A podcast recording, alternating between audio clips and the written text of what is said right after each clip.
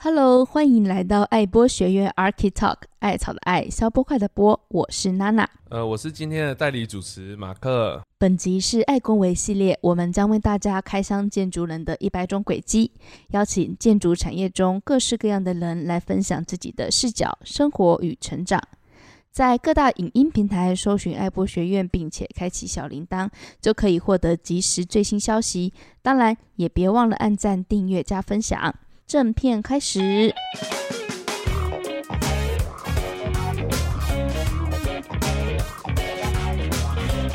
建筑产业当中，除了设计、营建、施工，还有销售以外，其实背后还有一个很重要的角色，就是企划。那企划一般是背负着就是连接受众，还有呃建筑，好，那同时也在为建筑创造另外一种价值。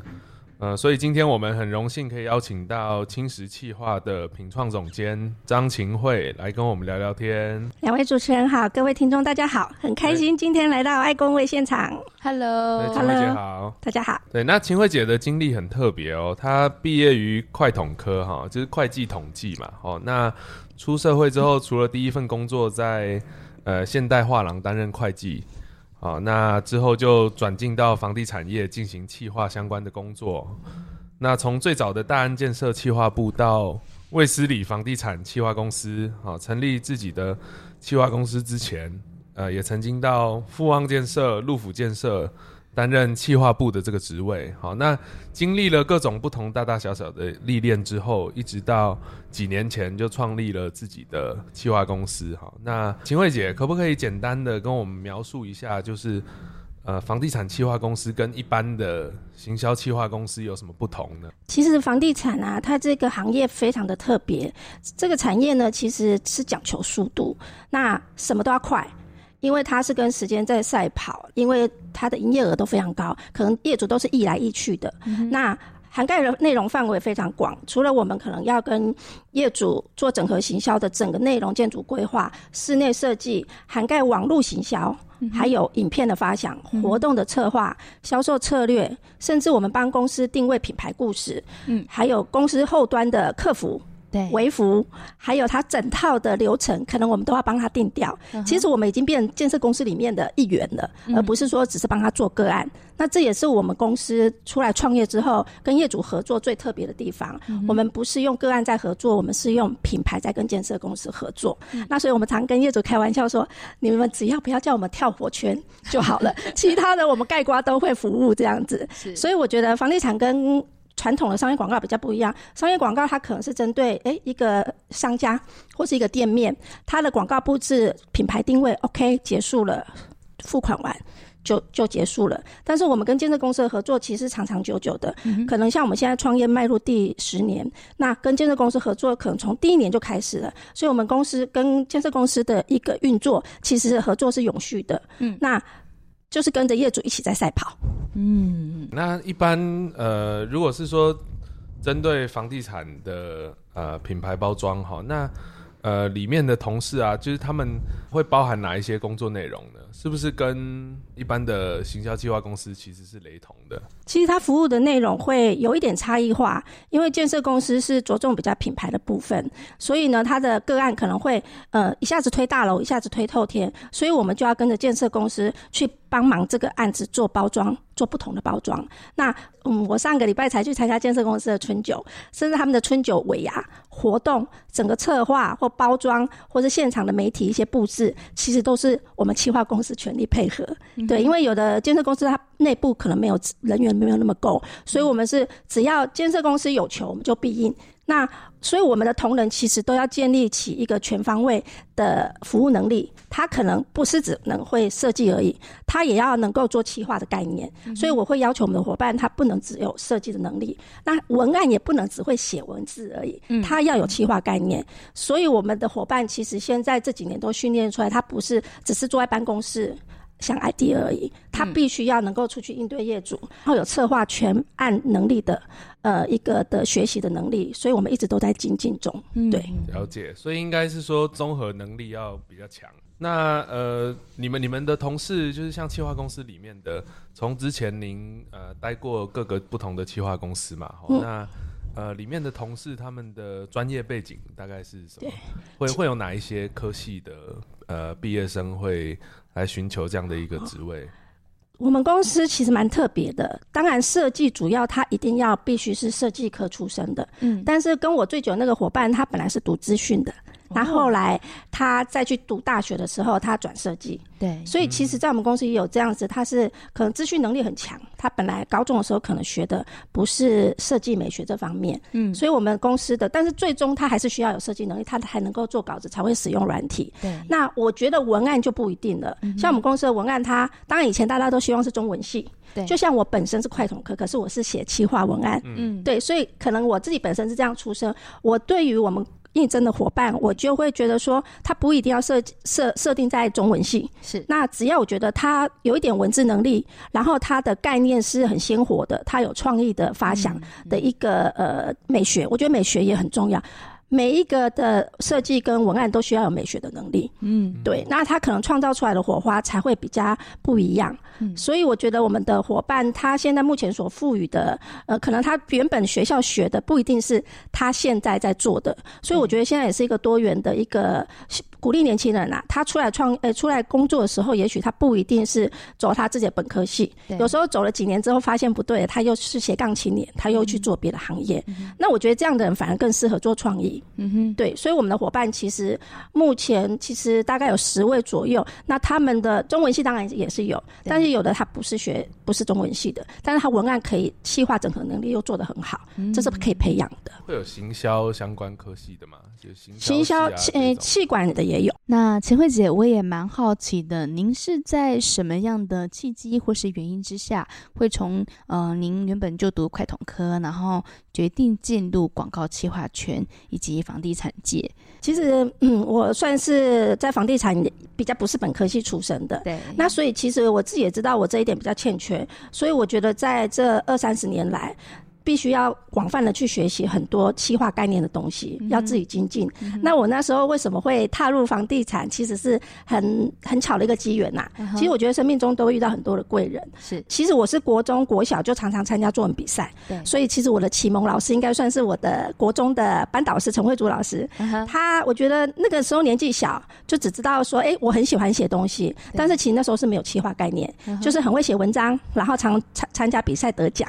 所以呢，我。那时候毕业之后呢，我就先去像刚刚讲的，就是，呃，我去现代画廊上班。那当半年的会计之后，我发现我常常算错账。嗯哼，对，然后就觉得，哎、欸。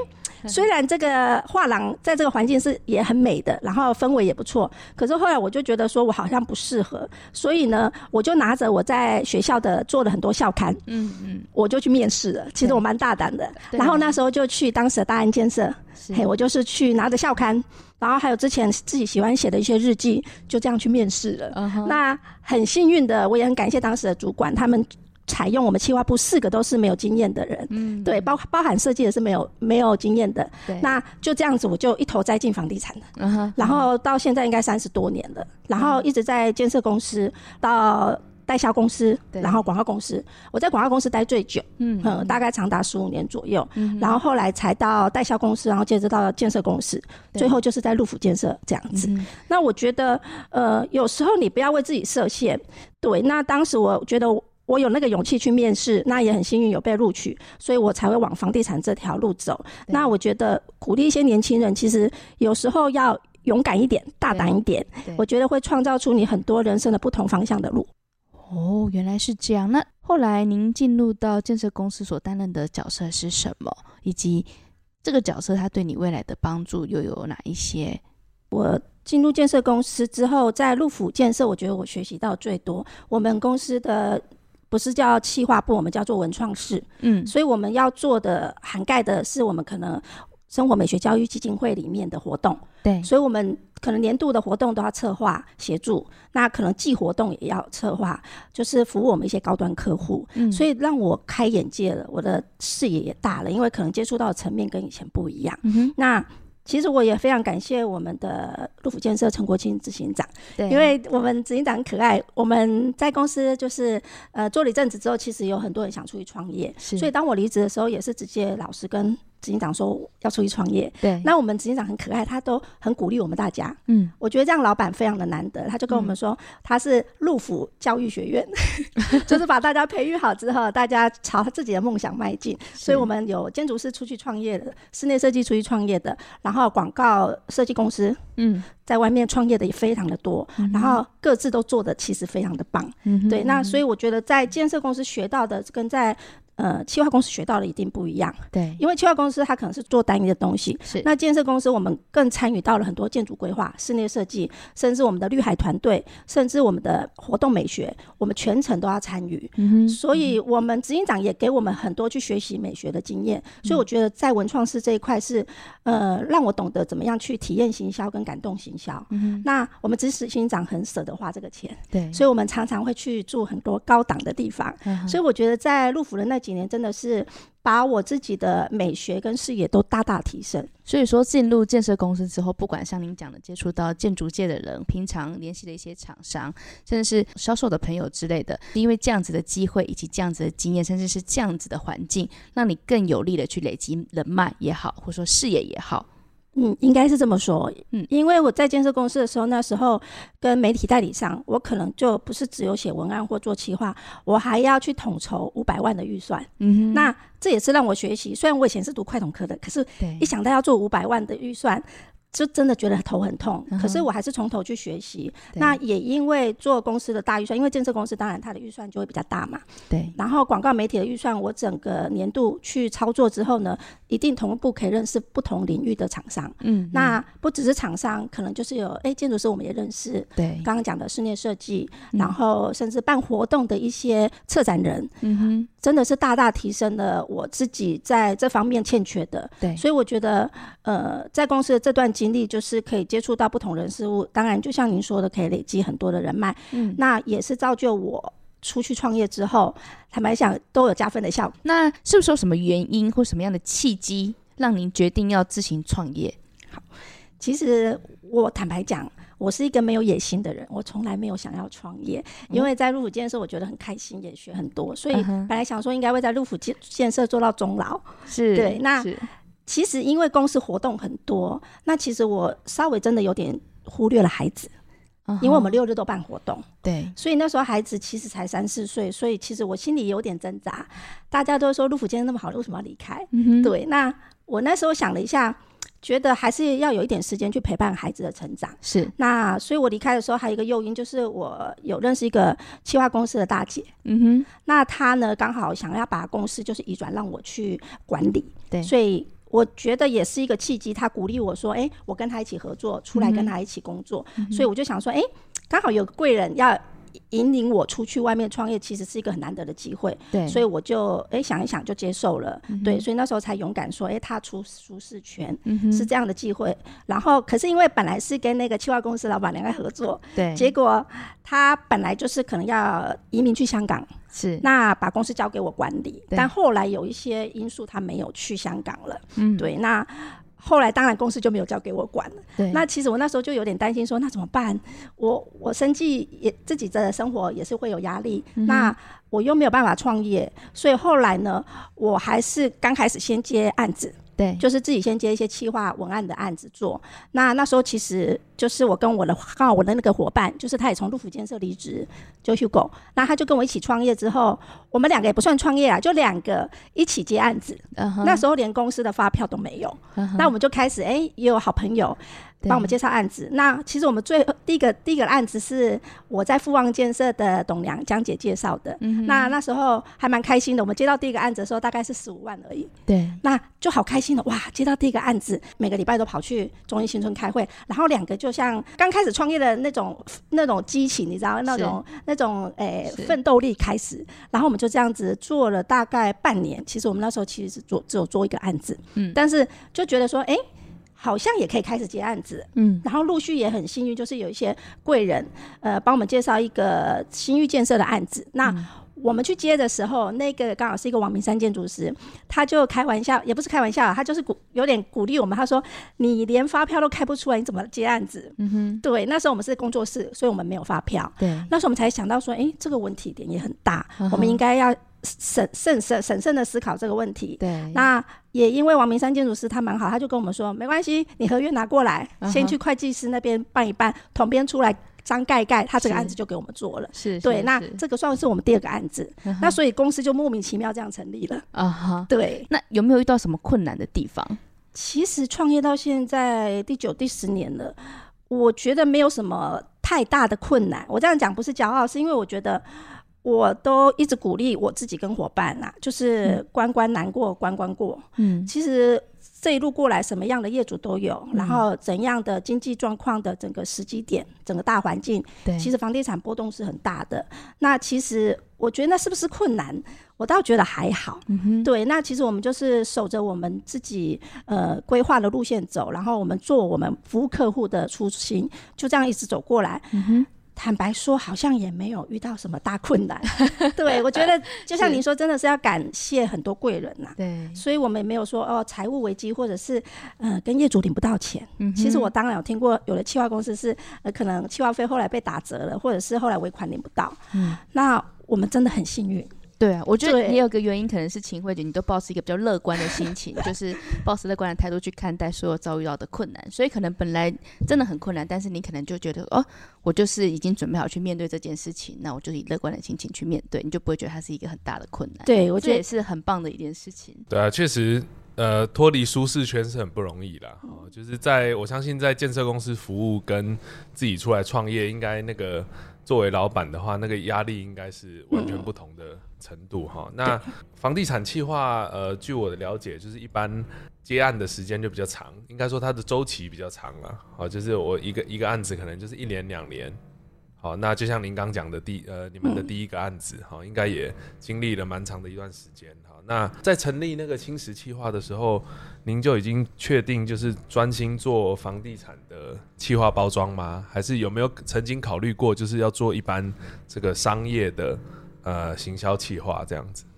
嗯，因为我比较擅长其实是做房地产企划，我还是觉得隔行如隔山。商业广告的领域其实也有它的强项所在。那这一块我们比较没有去接触。那因为可能我们也一路上其实顺顺的。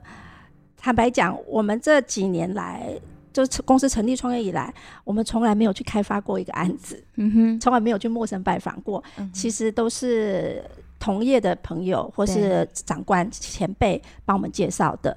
那其实还要特别一提，就是我们刚出来的时候，其实都是做一些小案子。说实在，做小案子能见度不高，那它费用也不大。那我们也是因缘际会，有好朋友介绍我们。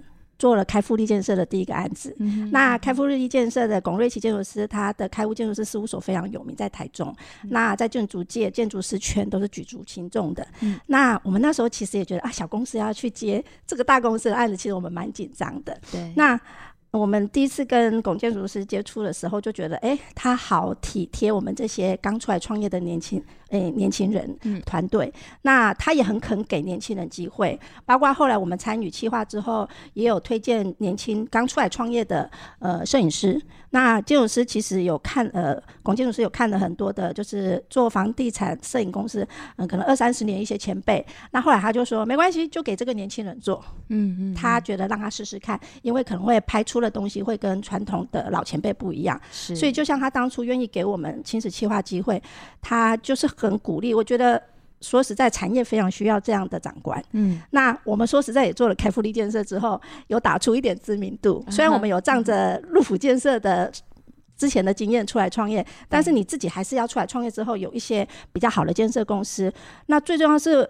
龚建筑师的案子比较特别，嗯，他规划也很特别，所以呢，他的在品牌度上面其实也足够了。对，所以我们做做了公司的案子之后呢，各界其实都有注意到我们公司，嗯，对。那我们出去的时候也会说，哎、欸，我们有做开复力建设的哪一个案子，哪一个案子这样子。所以我觉得，嗯，这些无形中有时候觉得，也许他是举手之劳，哎、欸，顺水推舟帮我们一个忙。可是其实我们是一辈子感激在心。嗯，对，我觉得很多年轻人其实。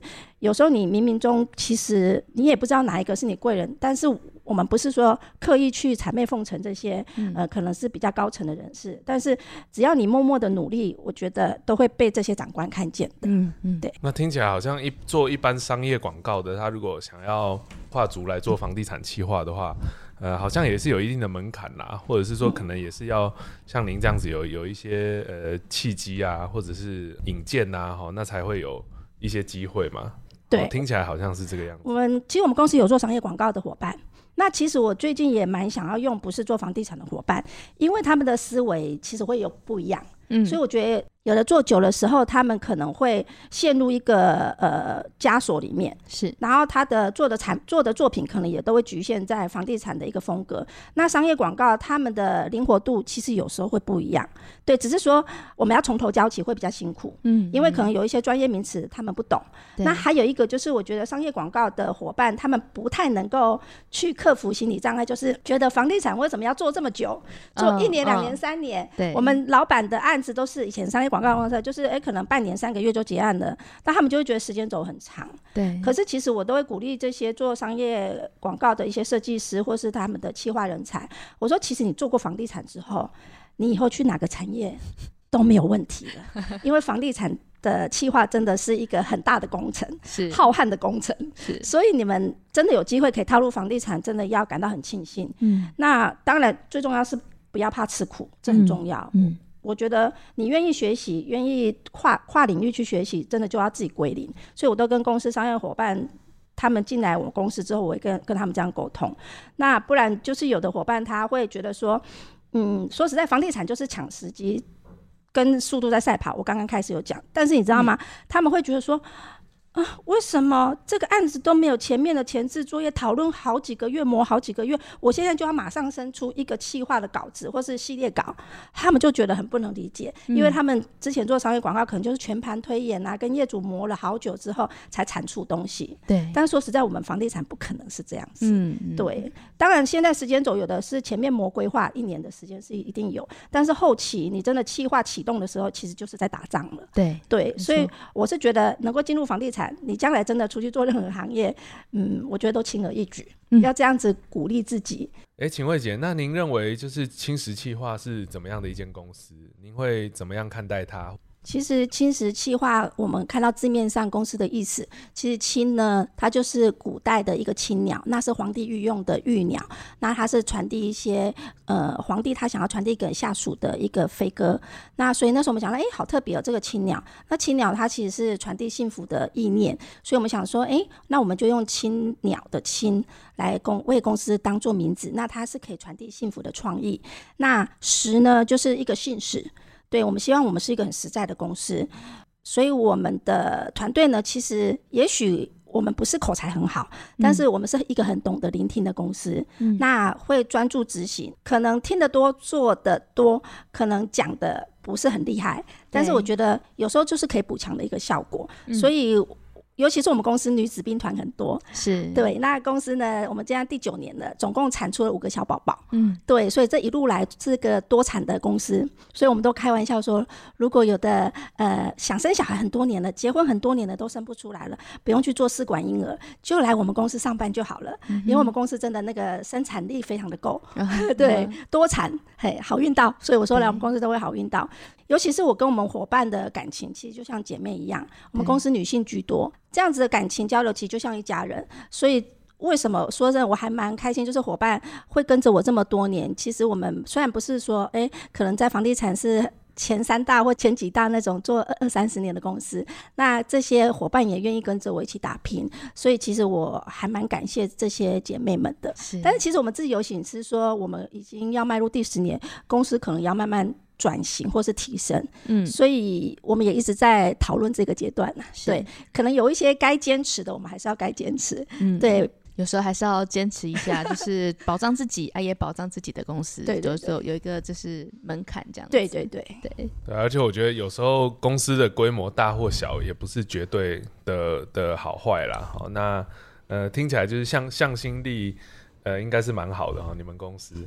嗯好，那呃，因为爱播学院这个节目，我们也是很多呃，这个年轻的社会新鲜人啊，或者是说想创业的呃，这个建筑产业里面的人会收听嘛。好，那我相信大家都会有一个问题，就是呃，如果想要从呃企划公司出来创业的话，哈，那他们应该会想要知道，说是先有团队，还是先有案子上门，然后再来组成这个团队。那秦慧姐，您是怎么看这个事情？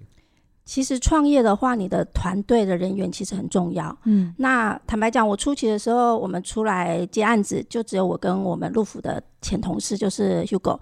那其实就两个人在打拼。那其实慢慢做一阵子之后，你的案子会越来越多。那你的产能要大的话，必须要注入很多的心血。嗯。所以这时候其实，呃，现在社会已经不是单打独斗的时代，是一个团队合作的时代。那不是说你一个人很厉害，你就可以成就大事。嗯。所以呢，我们。后期其实也一直吸纳很多优秀的人才进来。那你要建立自己的团队之后，你才有办法出去打仗。是，所以我觉得这个很重要。对，那有时候案子太多的时候，还会觉得人手不够。嗯，所以哎、欸，可以打一下广告嘛？我们现在公司还是很缺人，所以我们哪一方面的人设计跟文案都要。对，我们现在目前有应征设计进来，但是还是有缺。对是是是，所以哎，新时计划对对对。了解。那其实刚刚在前面呢、啊，秦慧姐有听到说你们是一个女子兵团嘛，这就让我想到说，女性在职场上总是有一个课题，就是说在孩子跟家庭之间，甚至是工作之间，你觉得以您的经验，自行创业会是一个好的平衡方式吗？或是它是一个好的解决方法吗？其实自行创业，很多人都觉得说啊，我自行创业我就自由了，没有人管。其实反而你要更懂得管控时间跟管理自己的能力，嗯，这个是非常重要的。对，不然其实你的时间管理没有做好，你的事情绝对做不好。嗯哼，那。我自己本身出来创业之后，我跟孩子的时间其实相处也变大了，但是我会区隔说，哎、陪伴孩子的时间跟工作的时间，我觉得自己可以把它切割好了，嗯，是绝对是有办法做到的。那但是呢，说实在，以前你会想说，哎、欸，我上班下班，然后老板叫我加班，就这样。可是你自己出来创业的时候，其实反而。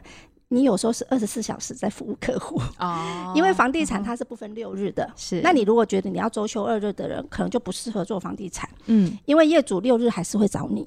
嗯，所以我觉得在不管说，诶、欸，是跟孩子相处，或是有的是跟先生或是老婆相处，对，你要自己创业，这个时间轴你自己要切割好。嗯，像我们公司有一个比较特别的，有很多人说，哎、欸，你们公司是不是都外配？其实现在很多企划公司，他们有固定的员工，其实有外配的员工。嗯，那其实我们公司其实大家以为是外配，其实它不算外配，因为它都是做公司的案子。对，但是因为刚刚有提到我们公司有。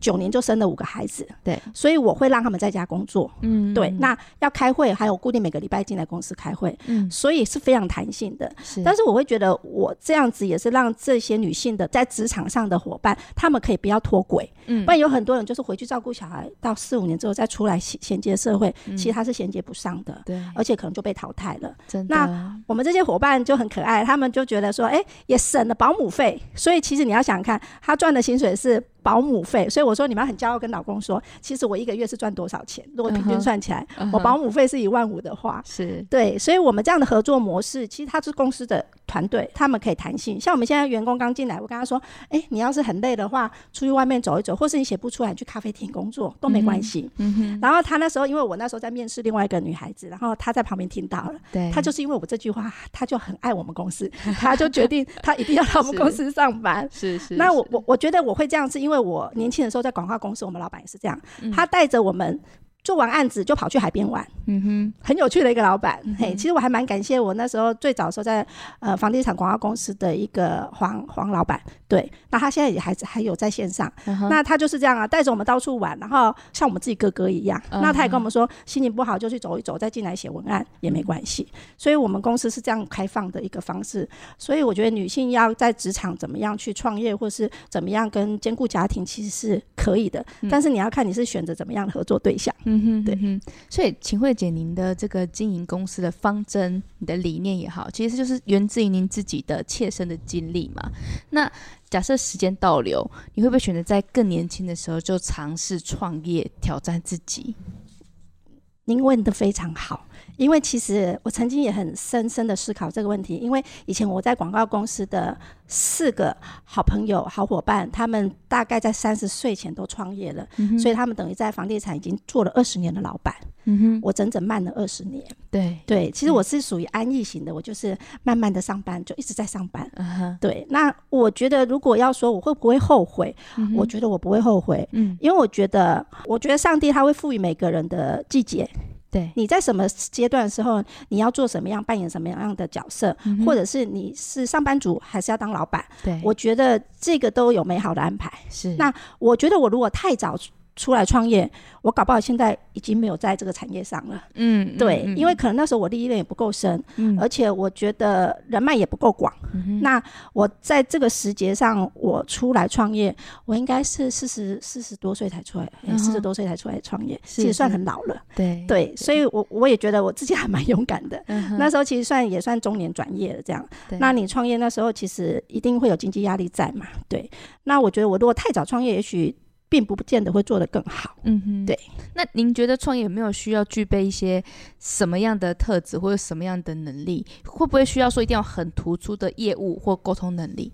其实我觉得有很多做设计的，他可能不善于表达；做文案的，他会写，他不会讲。嗯哼。可是我觉得这都可以学习的。嗯。其实我也是属于不是很擅长言辞的人，嗯、但是我觉得决定你出来创业的时候，你就要试着改变自己的个性。嗯哼。对，因为。我们一定要出去面对业主，要跟业主沟通。你没有学习沟通的能力的话，你没有办法把你呃自己伙伴做的东西去跟业主分享，去说服业主，嗯、甚至说去讲解你的创意理念。嗯哼，我觉得这非常重要。但是我觉得有时候我们就是用一个很真诚的态度去跟业主沟通，嗯、并不一定说是要讲的口沫横飞或是巧言令色。对，并不是属于那样业务特质的工作。嗯、我觉得这跟房地产计划比较不一样，可能就跟其他产业别的业务比较不同的地方。嗯，对。对，那所以就像我们公司跟我创业那个 Hugo，他其实他以前我认识他，从他还没结婚生小孩，没有男朋友到现在，他其实是在公司是冰霜美人，他不讲话的，嗯、而且很害羞的。可是他现在可以独当一面，他可以我让他专案制，他去开会，我不用去开会了。嗯、那他也可以跟业主沟通的很好，嗯、所以我觉得是可以学习的。人的个性是可以改变的，嗯、只是看你想不想改变而已。对啊，那相信很多年轻的平面设计师啊，或是专案设计师，他们随着他们经验的增加，然后我相信都会闪过一些自行创业的念头嘛。那请问秦慧姐有什么建议可以给，就是在企划圈里面，就是未来想要创业的这些年轻人吗？是的，其实我有遇到很多不想上班，或是工作遇到瓶颈的，就觉得哎，我自己出来接案子好了这样的年轻人，我是建议说，年轻人他还是要有一点勇气踏出舒适圈，嗯、他还是要去广结一些人脉，对，然后甚至呢，他要大胆的告诉大家说，他现在在做案子，他自己在接案子了，嗯、对。那我觉得这个业务能力或是出去开发案子，可能还是需要。如果他现有人脉不足，他就出来创业的话，是没有人介绍案子，他当然经济状况就会陷入困境，就更没有自信心，那怎么想创意呢？所以我觉得这是现实生活跟你自己的理想要去把它平衡好，嗯、那你才有办法继续走这条路。不然，通常我们常讲说出来创业大概。最多三年，可能你没有继续持续的话，就阵亡了。嗯，所以我有遇到很多又回去上班的，也有。嗯、所以你自己一定要设定目标说，说我决定自己出来创业了，我就是担当一个老板的角色。那我就不是只是纯设计跟纯企划，因为我遇过很多设计师，因为他太有个性了。其实很多设计很有个性。嗯做做文案的也很有个性，对，他可能就稍微一个不开心就得罪业主，甚至跟业主吵架。嗯，我觉得这个你如果出来创业的时候，你就是心里要有一点准备，你会遇到各式各样的业主，那你怎么样去跟业主沟通？这就是你自己的能耐，你才有办法继续在这个产业存活。嗯哼，这个我是觉得出来创业的年轻人要先留意这一点。对、嗯，那我们今天很感谢秦慧姐来，呃，跟我们一起分享她的这个人生轨迹以及她的一个经验。下一集呢，我们也会跟秦慧姐讨论别的这个时事议题哦。那我们这一集呢，就先请秦慧姐跟我们一起跟观众朋友们说拜拜，我们下一集见哦。好，谢谢，下集见，谢谢拜拜。秦慧姐。嗯